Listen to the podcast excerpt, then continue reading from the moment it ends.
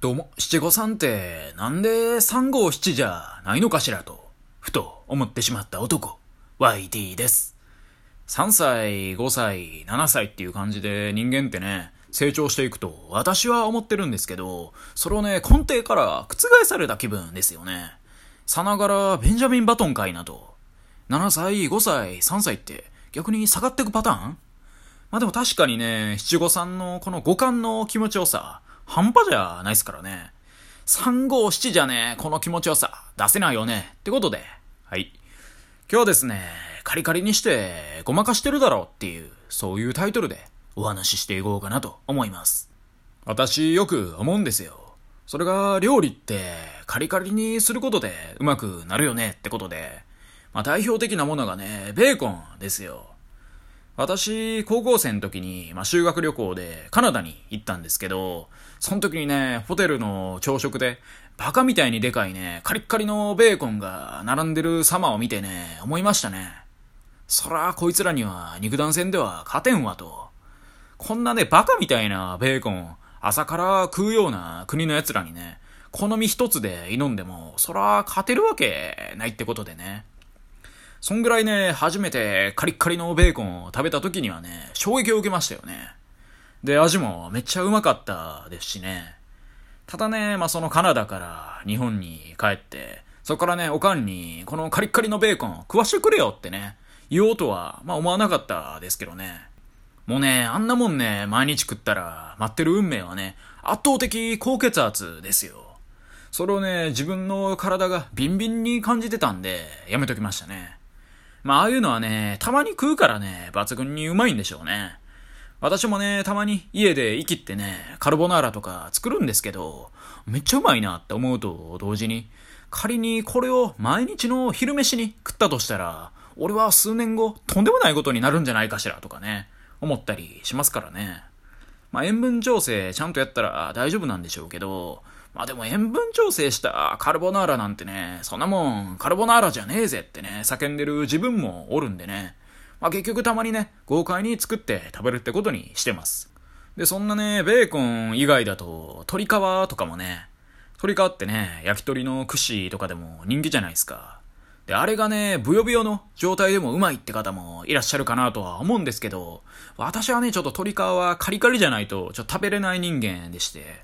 ていうかね、基本は鶏胸肉しか家では食べなくて、で、皮もね、ちゃんと剥ぐんですけど、やっぱね、お店とかで鶏肉を食べると、まあ大体鶏もも肉で、で、皮がついとるじゃないですか。でね、皮がブヨブヨのパターンはね、ちょっと私全然食べれなくて、うーってね、まあ、若干なってまうんですよね。うん、あの皮のブヨブヨ具合。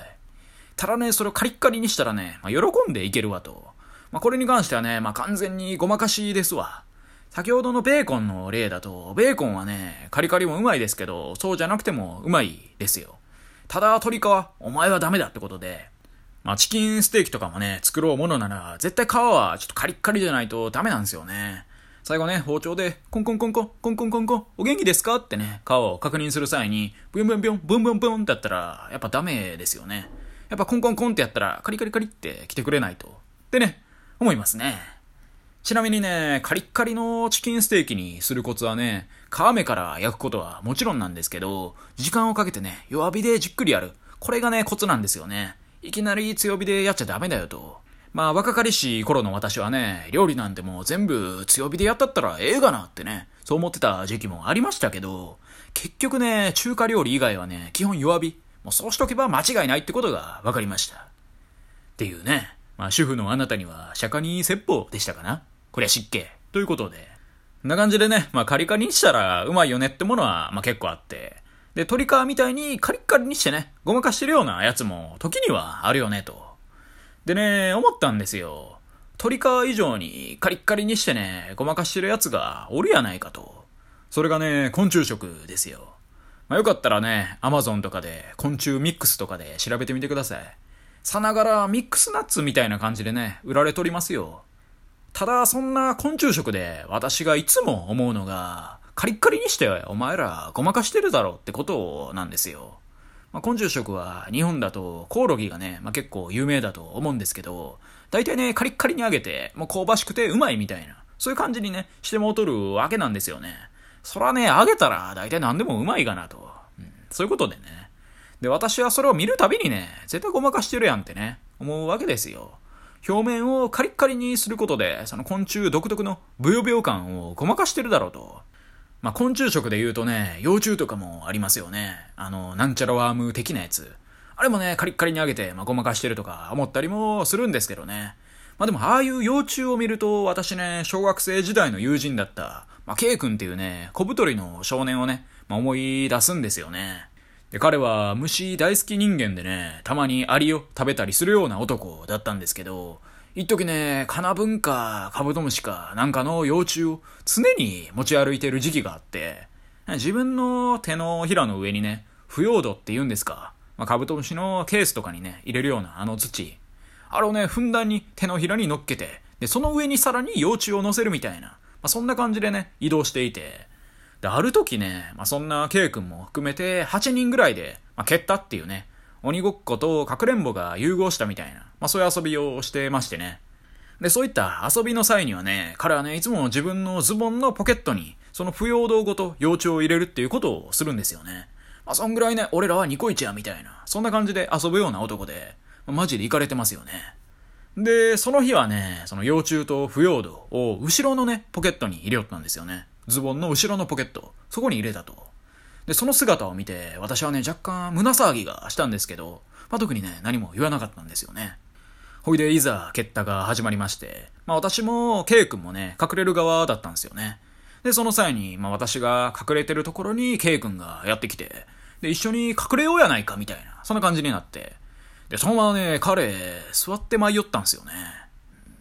でね、私はこの時のことを忘れもしないんですけど、まあ、彼が座った瞬間ね、無理みたいな音がね、鳴り響きましたよね。その幼虫はね、まあ、成虫になる前に天に召されてしまいました。っていうね。愛って時にね、その対象を壊してしまうんだなっていうね、気づきを得た経験でしたね。は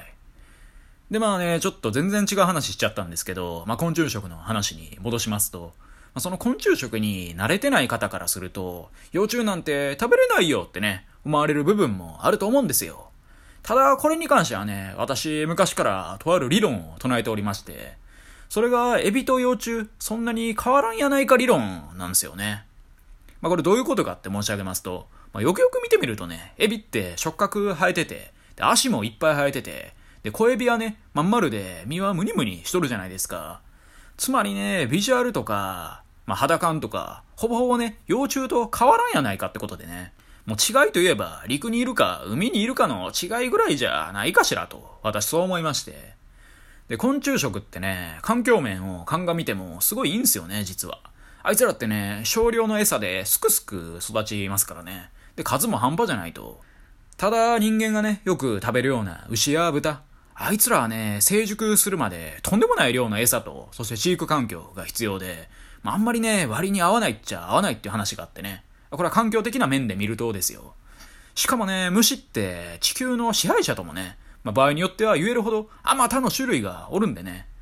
なのでね、今後はね、そのカリッカリにする料理の対象として、まあ、どんどんどんどんあらゆる虫が入ってきて、まあ、とにかくカリッカリにして食ってまおうやないかみたいな、そんな時代が来るかもしれんなっていう、そんな話でした。まあ、ちなみにね、私、昆虫食べたことないですし、まあ、できればね、食べない方向性で逃げ切りたいんですけどね。まあでも、YT 虫食えよみたいなノリに巻き込まれたらね、まあ、バクバクいっちゃうかもしんないです。はい。以上、YT でした。今日も聞いてくださり、どうもありがとうございました。